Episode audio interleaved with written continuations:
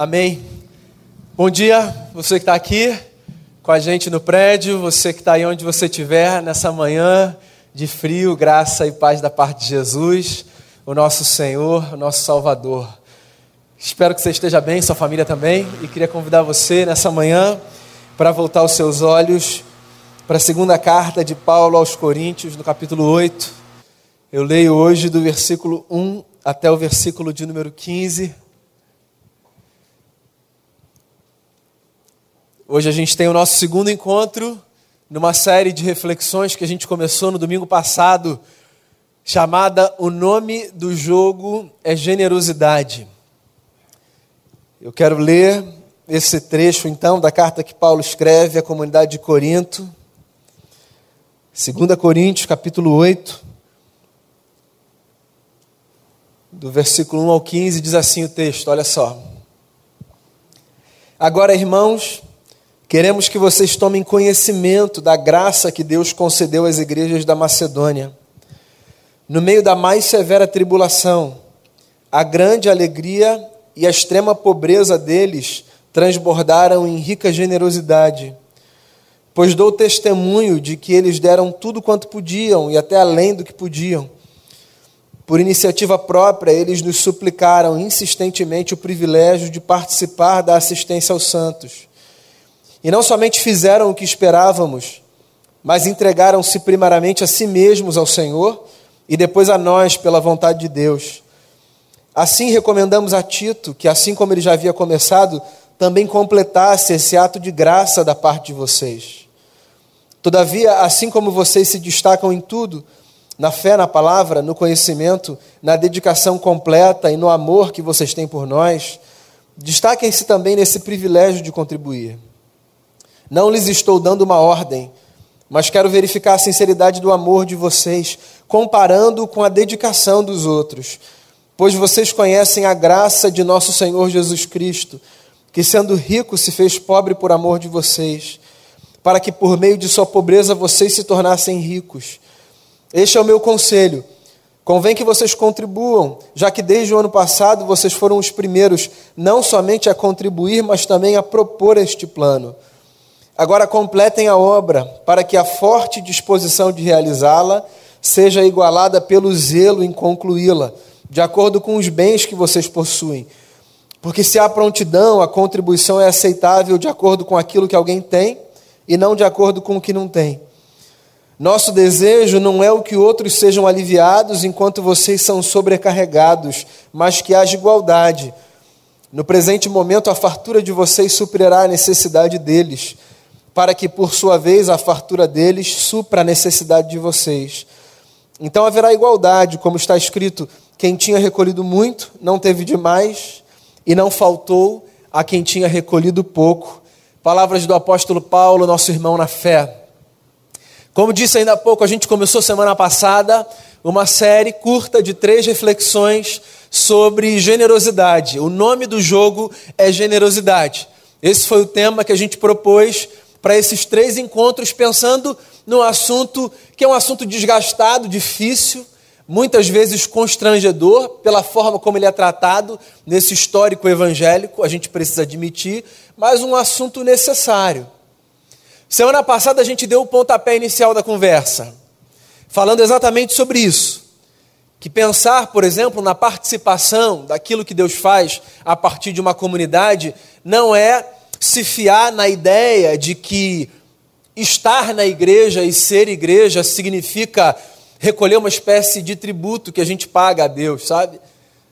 É engraçado como para muita gente essa ideia da participação financeira num rito religioso cai como a prática de um tributo que é recolhido ou de uma taxa que a gente paga eu não sei se você já reparou, mas sempre nesse momento do culto, que o momento que antecedeu agora o momento da palavra, pelo menos aqui na nossa igreja, em que um pastor sobe aqui e fala: nessa hora a gente vai contribuir com nossas ofertas dízimos, como você quiser chamar, seja quem for o pastor que aqui, pelo menos na nossa comunidade, esteja conduzindo esse momento, a gente sempre faz questão de frisar: isso não é uma barganha, isso não é uma taxa, isso não é um tributo. E por que a gente faz questão de frisar isso? Porque essa ideia ela está incutida no imaginário religioso de muita gente. Coisas do tipo, para Deus me abençoar, eu preciso dar uma certa contribuição. Se eu não ofertar, então a minha vida não vai deslanchar. Se eu não participar, eu disse isso semana passada, esse é o terror do imaginário evangélico, né? Tem uma espécie de gafanhoto devorador que vai, sabe, é, destruir a minha plantação. Há uma série de ideias muito equivocadas e muito esquisitas que financiam o cultivo desse rito. E eu não vou repetir o que a gente conversou na semana passada, você pode acessar depois esse material. A fé cristã ela não se constrói a partir do cumprimento rigoroso de ritos, mas do entendimento dos princípios que estão por detrás das práticas que a gente cultiva. O que na prática significa o seguinte: não é que a gente é encorajado a participar por participar, sabe? A gente é encorajado a entender o que está por detrás de tudo aquilo que a gente faz, inclusive no ato de contribuir. Quando eu disse semana passada que falar sobre contribuição, por exemplo, não é falar sobre o pagamento de um tributo, eu disse justamente porque acredito exatamente nesse fato. Que por mais que haja no Antigo Testamento alguns textos que encorajem as pessoas a pagarem o dízimo, essa palavra tão desgastada e esquisita, eu não sei se você já reparou, mas no Novo Testamento essa obrigação ela não aparece nas páginas de Mateus a Apocalipse. E ela não aparece por uma razão muito simples. O dízimo, enquanto taxa do Antigo Testamento, dizia respeito à cultura de um povo que vivia numa determinada época e numa determinada região, numa determinada localidade. E a parte de um povo era sustentada por essa tributação que havia sobre o povo de Israel. No Novo Testamento, você não tem mais esse povo de Deus vivendo especificamente num pedaço de terra. Não há mais as doze tribos de Israel, uma das quais sem terra própria, sendo sustentada pela generosidade de terceiros. As leis civis que regiam o povo no Antigo Testamento, no Novo Testamento, elas não regem mais esse povo, porque esse povo vive num outro contexto civil, social. Então, quando você vai para o Novo Testamento, você não tem um tributo cobrado. Por isso que eu disse semana passada, falando sobre contribuição, não é um tributo. Não dá para a gente encarar esse rito que acabou de acontecer como pagamento de uma taxa, porque a gente não encontra isso nas páginas do Novo Testamento. Mas a gente encontra um negócio que é muito interessante. Por mais que não haja a manutenção do tributo enquanto tal, lá na prática do Antigo Testamento, no Novo Testamento a gente vê o cultivo do princípio que está por detrás do tributo o princípio da generosidade. Esse princípio a gente leva para a vida.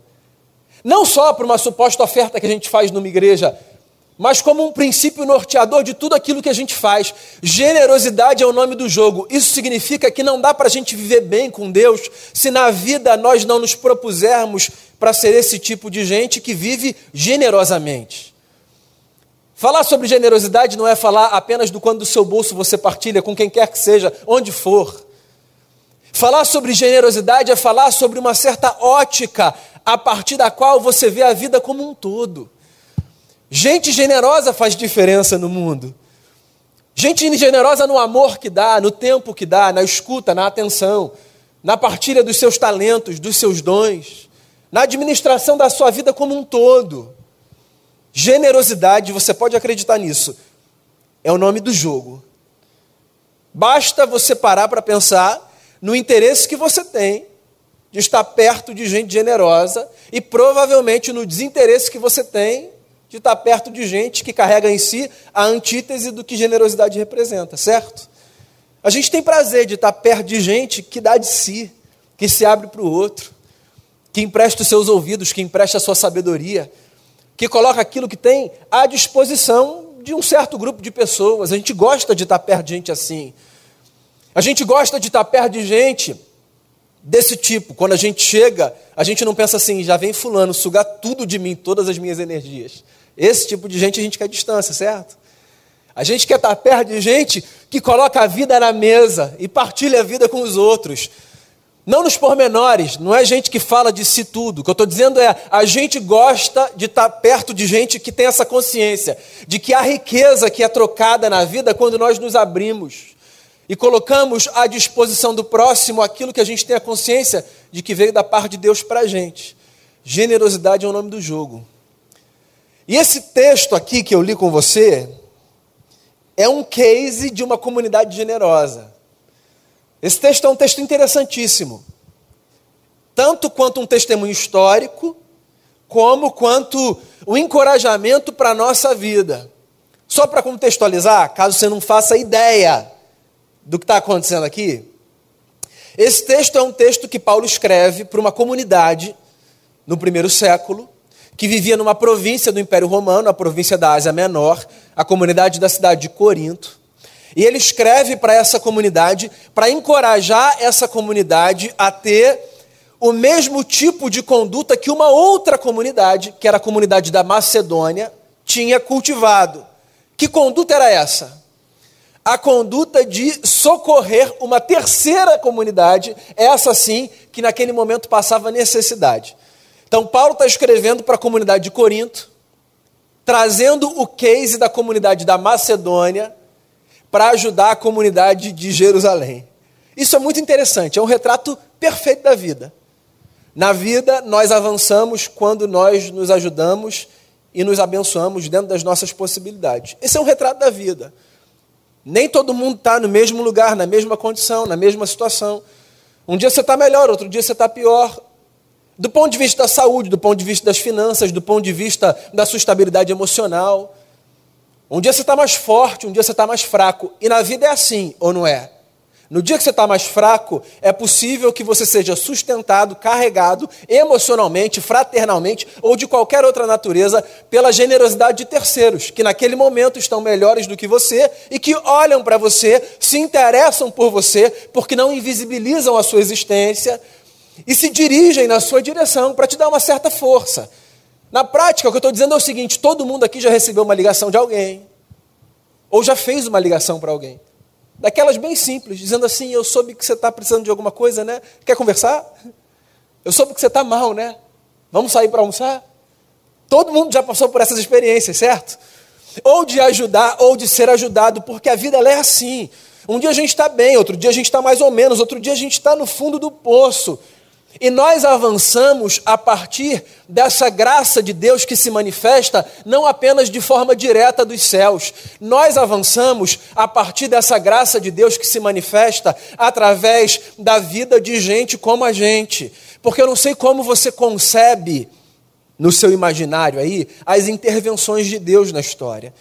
Tem duas formas pelas quais você pode ver Deus na vida. Você pode ver Deus na vida a partir dessas intervenções verticais, inexplicáveis, surpreendentes, fora de qualquer esquema racional, esses acontecimentos extemporâneos que faltam palavras para a gente descrever, a gente pode ver Deus assim. Algumas coisas para as quais a gente olha, a gente diz assim: eu não sei como aconteceu, aconteceu. A gente pode ver Deus assim. Acontece menos, mas a gente pode ver Deus assim. No cenário religioso, a gente chama isso de milagre, certo? Que não é uma palavra exclusiva do contexto religioso. Pessoas não religiosas também narram episódios da sua vida dizendo assim: aconteceu um milagre. Não sei como aconteceu, não sei explicar, não tenho material aqui para me debruçar sobre isso, mas aconteceu. São intervenções diretas dos céus. Deus age assim. Eu, pelo menos, acredito que Deus age assim. Que há coisas que acontecem na nossa vida que estão para além de qualquer possibilidade de explicação. A gente pode ver Deus assim. Agora, tem uma outra forma pela qual a gente pode ver Deus. E, particularmente, eu tenho a sensação de que a gente vê Deus mais dessa segunda forma do que da primeira. Qual é? Através da vida dos seus filhos e das suas filhas. E aí eu não me refiro especificamente a um grupo religioso, tá? Eu me refiro à raça humana como um todo nós podemos ver Deus em ação através da generosidade de gente que se empresta a Deus como boca do eterno, como mãos do eterno, como pernas do eterno, sabe? Eu acredito que na vida a gente vê Deus muito mais dessa forma, através dessa utilização que o Eterno faz de gente comum e ordinária como a gente, para que pessoas sejam abençoadas. Então, mais uma situação aqui que talvez seja uma situação comum a você. É possível que você já tenha recebido visitas de pessoas através de falas, de mensagens de WhatsApp, de encontros, e que você tenha saído desses encontros tendo dito o seguinte para as pessoas: só pode ter sido Deus que enviou você aqui. Ou é possível que você já tenha ouvido isso de outras pessoas. Você foi um anjo de Deus na minha vida, você foi enviado dos céus para mim. A gente usa isso como uma força de expressão, mas se a gente parar para pensar, é exatamente isso. É exatamente isso. Essa é uma das coisas mais bonitas da nossa tradição de espiritualidade. A Bíblia ensina a gente a percebermos a vida humana como essa possibilidade de testemunharmos Deus que é invisível na nossa história. Então a gente pode ver Deus na face do nosso semelhante. De modo que sempre que eu me dirijo a alguém, ou sempre que eu recebo alguém, eu tenho a possibilidade de me dirigir como um emissário de Deus ou de receber um emissário de Deus na minha história. Deus age de forma sobrenatural e direta, mas volto a dizer, segundo eu creio pelo menos, essas experiências aqui, elas são extemporâneas, pontuais, menores. No dia a dia, na prática, Deus está na face do nosso próximo. E quando a gente vive com essa consciência, a gente começa a perceber coisas que estavam antes invisíveis aos nossos olhos. A vida ganha outras cores.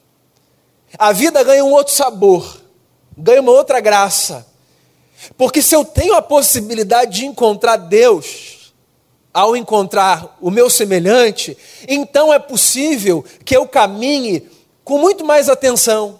Entende? Porque, ora, se eu vou encontrar Deus na vida do meu próximo, e se Deus é alguém que eu estimo, então eu quero perceber Deus na vida do meu próximo. E se eu tenho a possibilidade de fazer com que o meu próximo encontre Deus ao se aproximar de mim, então eu vou viver com muito mais sensibilidade.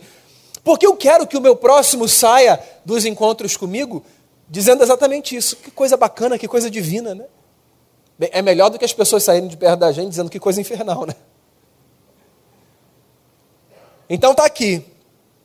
Comunidade de Corinto recebendo uma carta para ajudar a comunidade de Jerusalém, tomando como case a comunidade da Macedônia. E o que, que a comunidade da Macedônia fez? Basicamente, para encurtar uma longa história, o que a comunidade da Macedônia fez, que está relatado aqui nesse texto, é: ao saber da necessidade da comunidade de Jerusalém, a comunidade da Macedônia resolveu se mobilizar para que aquela necessidade fosse suprida.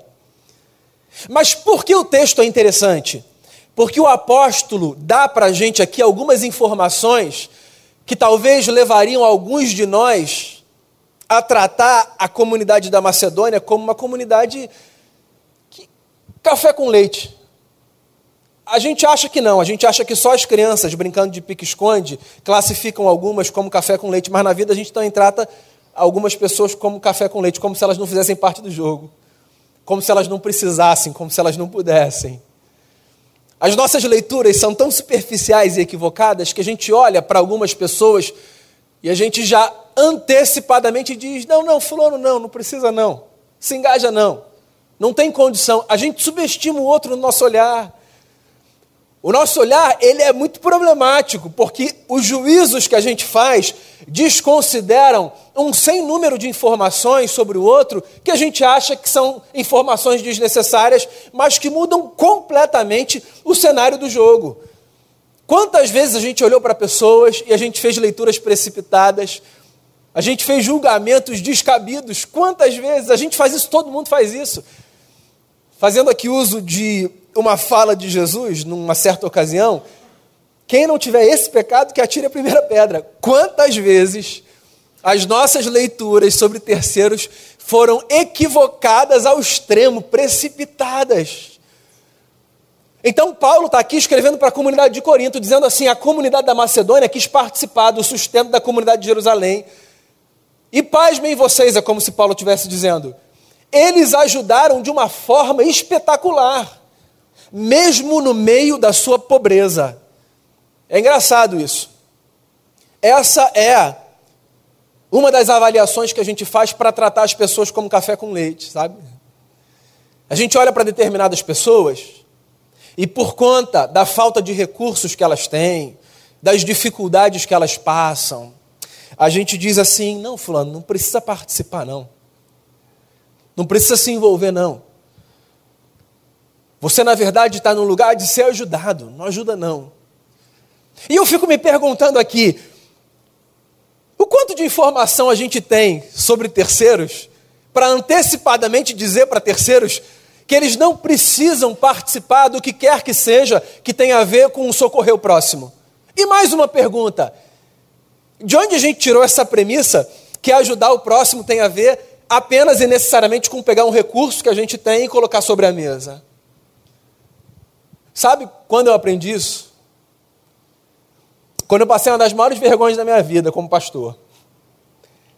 Eu fui falar numa comunidade muito querida, uma igreja de amigos, aqui no Rio de Janeiro, na Cidade de Deus. Muitos anos, muitos anos isso. Fui pregar lá. Os meus amigos me chamaram. E eu fui. E quando eu cheguei lá, a gente participou do culto, todo mundo e tal. E é muito comum em igrejas, como uma forma de expressar a gratidão pela pessoa que foi lá, saiu da sua própria comunidade e foi para uma outra, que as igrejas deem uma oferta. É muito comum isso. Se você não faz parte do contexto religioso cristão, essa é uma prática comum. Eu tinha ido nessa igreja, desses amigos, amigos mesmo, assim, gente de casa. E no final do culto, eles, um dos pastores pegou um envelope e me entregou e falou assim: Daniel, a gente queria te agradecer. E eu disse assim para ele: Ô, Fulano, não precisa não. Que isso, cara, eu vim aqui, vocês são meus irmãos, e eu vim aqui só abençoar. Olha, olha só que petulância, né? Que, que, que, lugar é esse que a gente se coloca, que a gente acha que a gente pode abençoar o outro, mas o outro não pode abençoar a gente, né? Eu lembro que eu estava na fila da cantina, né? Igreja Raiz tem cantina. Estava na fila da cantina. E aí uma senhora ouviu essa conversa que tinha sido baixa ali, né? Me chamou no canto, perdi meu lugar na fila da cantina. Já fiquei com um certo mau humor ali. E ela disse assim para mim, ó, meu filho, deixa eu falar uma coisa para você. Volta e pega aquele envelope que o pastor ia te dar. E aprenda um negócio. Nunca mais impeça ninguém de abençoar a sua vida. Eu voltei, peguei o envelope, peguei minha cara que estava no chão, coloquei no lugar. Falei, muito obrigado pela generosidade de vocês. Aquela frase ecoou dentro de mim e eu carrego ela para a vida. Nunca impeça ninguém de abençoar você, da forma que for. É o que Paulo está dizendo aqui, entende? A comunidade da Macedônia quis participar. E eles participaram desse lugar, do lugar da sua pobreza. Eles não participaram porque eles eram ricos. Eles não participaram porque eles tinham sobrando, eles participaram por quê? Porque eles entenderam que o nome do jogo na vida é generosidade. E generosidade não tem a ver com o quanto eu coloco sobre a mesa, não tem absoluto. Generosidade tem a ver com essa consciência que eu desenvolvo, que desce para o meu coração e que me faz perceber que participar do mundo com aquilo que eu tenho, com aquilo que eu sou, é um privilégio e não uma obrigação. Entende? Então, colocar o que eu sou e o que eu tenho à disposição do meu próximo é um privilégio, porque não tem nada mais maravilhoso na vida do que a gente poder sair de um determinado, de um determinado lugar ou situação com a consciência de que a gente é, pelo menos naquele momento, com todas as nossas imperfeições e limitações, um instrumento da graça de Deus para abençoar a vida do nosso próximo. Nada mais maravilhoso. Jesus Cristo de Nazaré, o nosso Senhor, disse isso certa vez, né? há mais bênção em dar do que em receber. A gente vive num mundo muito louco, né? Num mundo em que a gente naturalmente assim, tenta garantir o máximo para a gente. Então eu quero, eu preciso. A gente ensina isso para os nossos filhos, educando os nossos filhos, certo?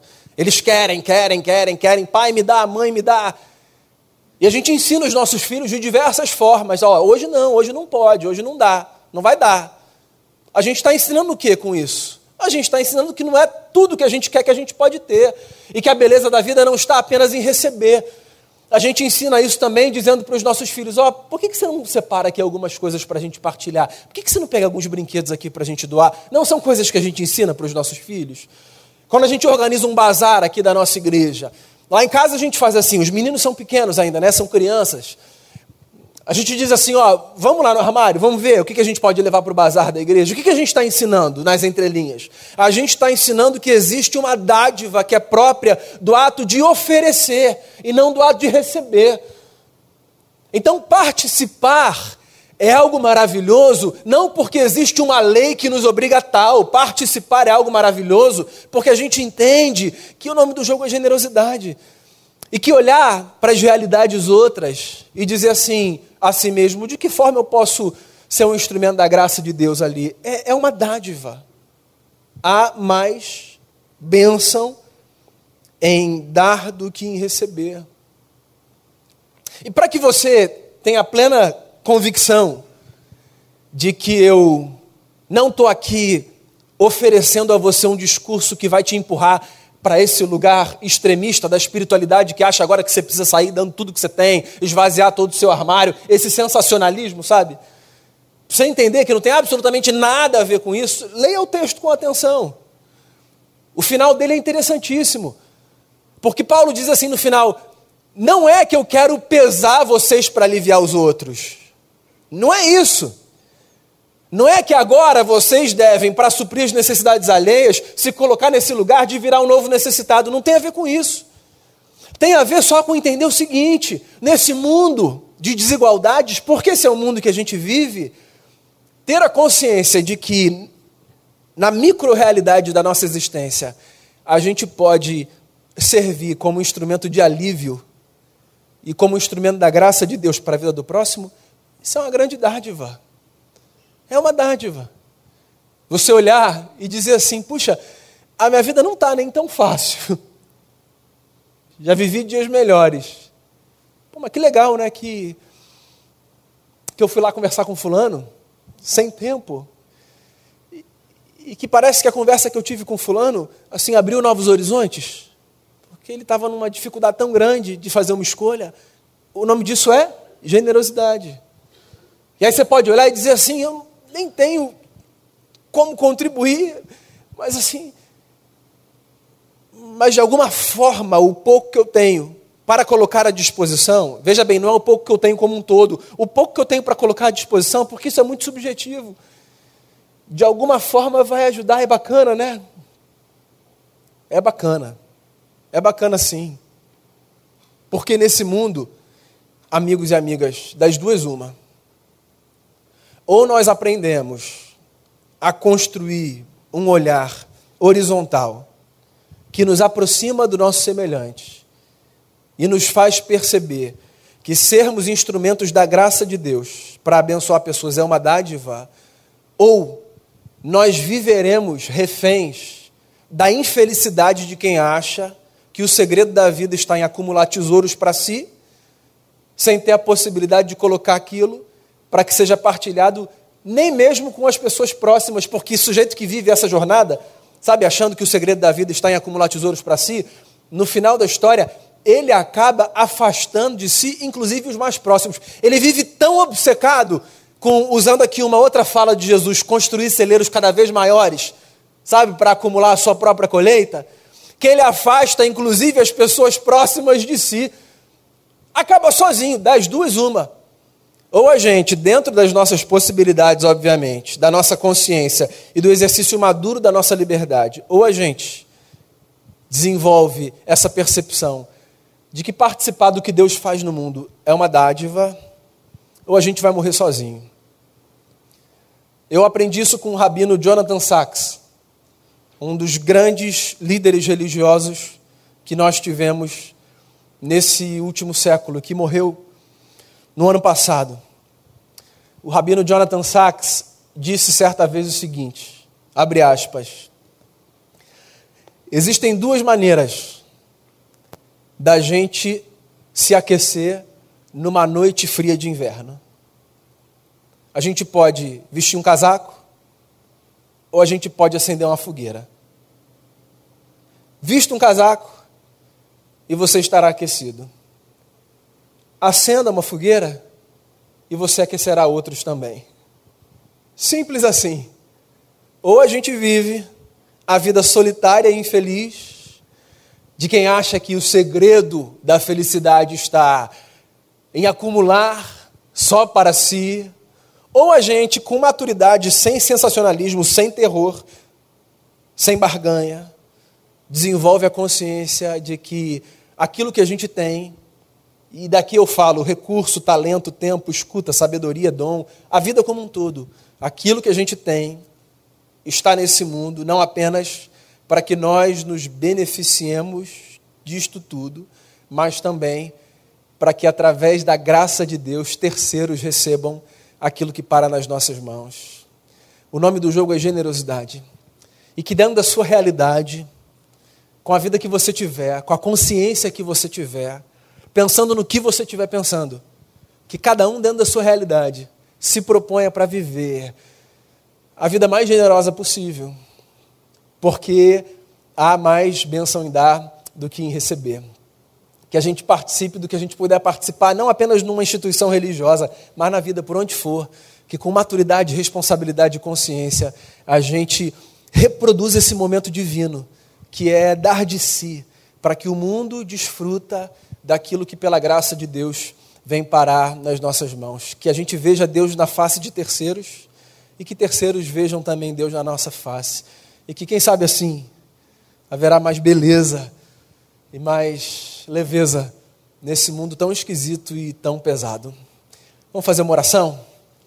Faça uma oração. Bem, já que o nome do jogo é generosidade, então exerça a sua generosidade em oração nesse momento, orando não por si, mas por alguém. Está aí uma forma de você ser generoso na sua oração.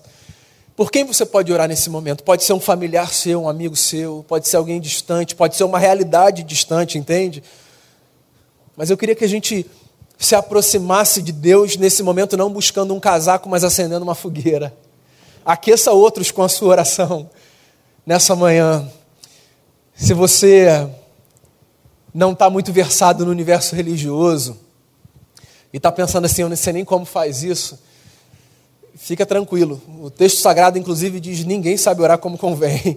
Então, simplesmente abra o seu coração e converse com o seu pai que ouve a sua oração, mas leve a Deus o nome, a situação, a vida de alguém nesse momento em oração. E acenda uma fogueira aí onde você está, dentro de você, para que outros e outras sejam aquecidos pela generosidade das nossas palavras.